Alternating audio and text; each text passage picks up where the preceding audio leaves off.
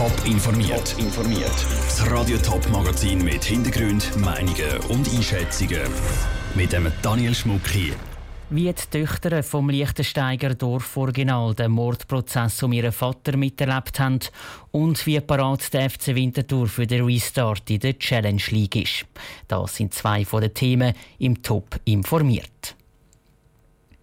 Im kleinen Toggenburger Dörfli Liechtensteig hat es vor vier Jahren einen brutalen Mord gegeben. Der Besitzer von einem kleinen Museum für mechanische Musikinstrumente ist abgestochen und getötet worden. Nach der Tat ist der Täter auf Thailand geflüchtet. Heute hat er sich zu Liechtensteig vor Gericht verantworten. Für uns beim Prozess mit dabei war ist der Niki Stittler. Niki, am Morgen ist der Anklagte befragt worden. Am Nachmittag sind dann auch noch die Staatsanwaltschaft und die Verteidigung zu Wort gekommen. Was für eine Strafe fordert die Staatsanwältin? Die Staatsanwältin fordert 15,5 Jahre Gefängnis wegen Mord. Der Anklagte soll mit einem Küchenmesser mehrere Mal auf sein Opfer eingestochen und ihm am Schluss noch einen Plastiksack über den Kopf gestülpt haben. Er hätte ganz bewusst gehandelt und immer gewusst, was er mache, sagt die Staatsanwältin. Sie halten ihm zwar zu gut, dass er die Tat von Anfang an zugegeben hat und sich während dem ganzen Verfahren sehr kooperativ gegeben hat. Laut dem Verteidiger hat der Anklagte Drogen- und Alkoholintus und im Affekt gehandelt. Das ist offenbar aber nicht alles. Der Verteidiger hat noch weitere Argumente ins Feld geführt, die strafmildernd sollen sein. Er sagt eben auch, dass das Opfer der Anklagte in den Tagen vor der Tat bei sich daheim festgehalten und äh, zu sexuellen Handlungen gezwungen haben soll. Darum fordert der Verteidiger, dass der Anklagte in Anführungszeichen nur wegen vorsätzlicher Tötung und eben nicht wegen Mord soll verurteilt werden. Konkret stellt die Verteidigung den Antrag auf drei Jahre Gefängnis. Weil der Beschuldigte aber schon knapp vier Jahre im vorzeitigen Strafvollzug ist, fordert die Verteidigung, dass er sofort freigelassen wird und eine Entschädigung von rund 150.000 Franken bekommt. Das Opfer war nicht nur ein Dorforiginal zu Liechtenstein, sondern hat auch zwei Töchter hinterlassen. Beide sind heute im Gerichtssaal.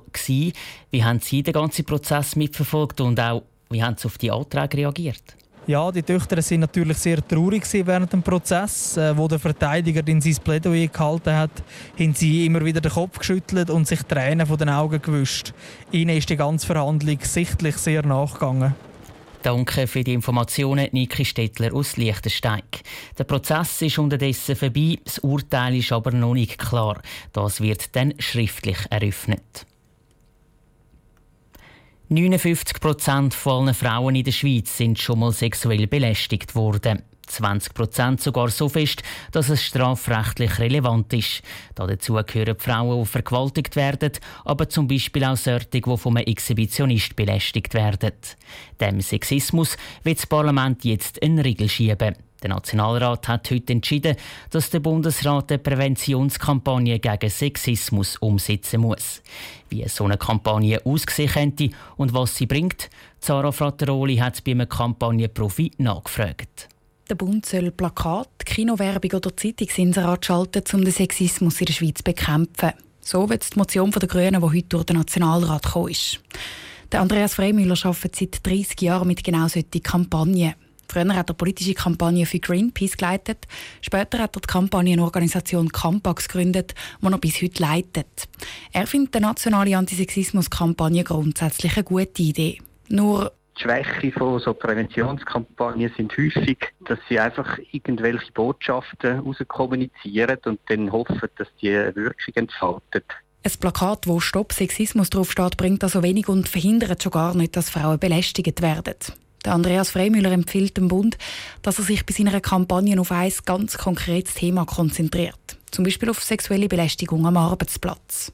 Da könnte man zum Beispiel sagen, okay, wir machen ein Mapping-System, wo alle in der Schweiz live eingeben können, oh, es ist eine Belästigung passiert und dann poppt auf einer so einer Landkarte das auf, oder? Und je nachdem ist dann auch eine unterstützende Stelle dahinter, die dann auch hilft, bei so einem Missstand etwas zu machen. Mit so einer Landkarte könnte der Bund dann zum Beispiel nach einem Jahr zeigen, wie viele Fälle von sexueller Belästigung am Arbeitsplatz eingetragen worden sind. Damit so eine Antisexismus-Kampagne auch wirklich etwas bringt, müsste sie auf jeden Fall langfristig angelegt sein. Wenn das weniger als ein paar Jahre sind, ist es eigentlich auch für die Füchse. Also wir müssen zuerst eine Strategie entwickeln, dann müssen wir eine Massnahme aufgleisen, wir müssen sie starten, bekannt machen. Danach müssen wir die Fälle auch verfolgen oder betreuen und wir müssen auch evaluieren. Das heißt, unter zwei, drei Jahren kann man da nichts Sinnvolles machen. Der Andreas Freimüller ist aber skeptisch, ob der Bund dann wirklich eine langfristige Kampagne auf die Beine stellt, die etwas gegen Sexismus bringt.